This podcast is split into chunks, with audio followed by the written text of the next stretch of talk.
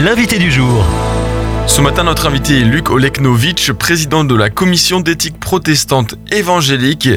On revient ensemble sur le 11 octobre dernier. La ministre en charge du projet de loi sur la fin de vie, Agnès Firmin Lebaudot, a confirmé que le texte sera présenté courant décembre au Conseil des ministres. Texte sur l'aide active à mourir et dans le même temps, vous avez coordonné la rédaction de ce dossier L'amour ne meurt jamais dans le dernier magazine Croire et vivre, celui du mois d'octobre, avec une différence importante entre l'accompagnement à la fin de vie et l'aide active à mourir L'accompagnement de la fin de vie, voilà, c'est ça qu'il faut souhaiter. Tout le monde n'est pas bien accompagné, y compris médicalement. Euh, l'aide active à mourir, euh, ce n'est plus de l'accompagnement, c'est de l'interruption de vie. Donc ce projet de loi visant à encadrer une assistance au suicide euh, pour les personnes majeures atteintes de maladies graves et incurables provoquant d'énormes souffrances, il était sur le bureau du président de la République Emmanuel Macron cet été. Il se retrouvera au Conseil des ministres courant décembre. Qu'est-ce que cela dit, ce va-et-vient?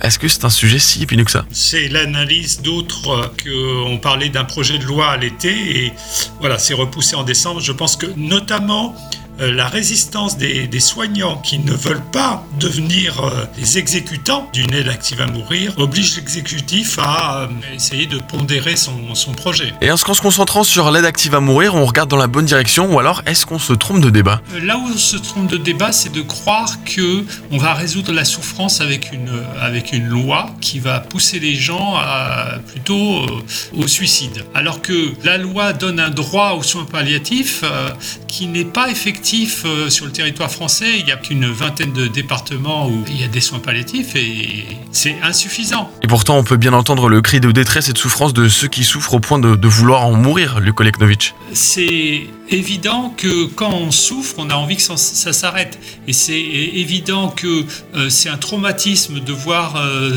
les proches souffrir.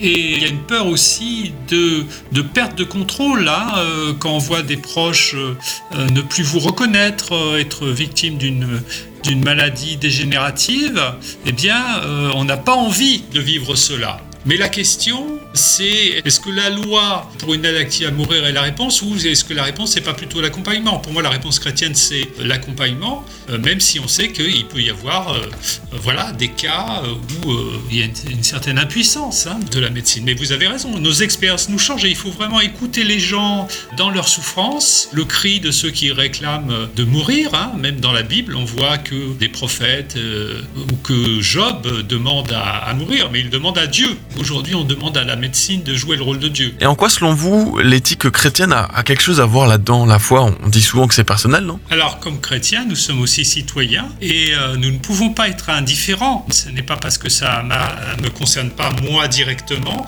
que je, je, vais être indifférent à des choses qui arrivent à des gens qui ne sont pas chrétiens, qui n'appartiennent pas à ma communauté, mais en tant que chrétien, bah, tout ce qui concerne mon, mon prochain, me concerne. On peut penser à l'esclavage. Hein. Il y a des chrétiens qui se sont mobilisés pour l'abolition de l'esclavage. On pourrait dire, est-ce que c'était leur rôle? Oui, ils luttaient pour la dignité de l'être humain. Nous n'avons pas à imposer une éthique chrétienne, mais en tant que chrétiens, euh, nous pouvons nous battre pour la dignité de tout être humain. Que dire, Luc Oleknovitch, aux personnes qui sont en fin de vie et qui malheureusement n'ont personne autour d'elles? Eh ben, c'est pas dire, justement, c'est faire. En tant que chrétien, euh, vraiment, euh, on je crois qu'on est envoyé vraiment vers ceux justement qui sont seuls. Hein, et euh, il y a des associations chrétiennes euh, qui veillent, en particulier euh, pour lutter contre l'isolement des, personnes âgées. Voilà, une, une façon, ça peut être un engagement aussi dans une association hein, de, de, manifester l'amour. Donc c'est pas que dire, c'est comment être. Hein, c'est toujours parce que souvent au, chevet de quelqu'un qui souffre, ou on a peur d'aller voir quelqu'un qui souffre parce qu'on ne sait pas ce qu'on va lui dire. Et en fait, la question, c'est pas de dire, c'est d'être là. Et puis après, d'écouter. Et en écoutant, eh bien, euh, ben, on n'a pas forcément quelque chose à dire. Et quelqu'un dans le dossier, voilà, la personne était vraiment à la fin de sa vie, il ne savait pas quoi dire, et puis il dit c'est difficile. Et la personne lui répond c'est difficile, mais vous êtes là. Ça, c'est magnifique. Hein. C'est vrai que c'est beau. Et, qu'est-ce que nous dit la Bible de la façon dont on devrait considérer les personnes qui sont en fin de vie, du Koleknovitch Alors, il y, a deux choses. Hein. C'est euh, être vivant jusqu'au bout et considérer aussi la personne même quand elle est dans le coma, même quand elle est dans un état végétatif, comme une personne vivante jusqu'au bout. Et puis, il y a, euh, je dirais là, c'est la question de l'éthique, c'est ne pas poser des actes de mort et tous les actes de mort, aussi bien les paroles mauvaises, les, mots qui tuent, que euh, bah voilà, euh, injecter un produit létal, bah, c'est mettre en cause la vie et la vie éternelle. Hein. Euh, Dieu est le Dieu de la vie. et moi, je pense à une, un médecin qui me disait, mais voilà, les gens ne se rendent pas compte de ce que c'est pour nous euh, soignant, euh, mettre la fin à la vie de quelqu'un, c'est euh, quelque chose qui est pas notre mission, qui, est un, qui a un retentissement. Enfin, je crois que là, il y a une vision, si vous voulez, individualiste de la vie aussi.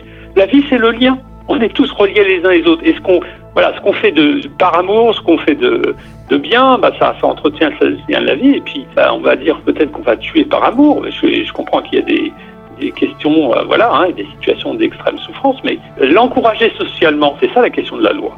La loi, c'est un encouragement, une aide active à mourir, bah, ce serait un encouragement social à, bah voilà, je souffre, je pèse à la société, eh bien, euh, je vais euh, me supprimer. Et on retrouve ce dossier L'amour ne meurt jamais que vous avez élaboré dans ce numéro 220 d'octobre 2023 de Croire et Vivre. L'amour ne meurt jamais. Donc à retrouver sur croireetvivre.com. Merci Luc Oleknovitch, président de la commission d'éthique protestante évangélique et pasteur. Merci. Retrouvez ce rendez-vous en podcast sur farfm.com slash replay.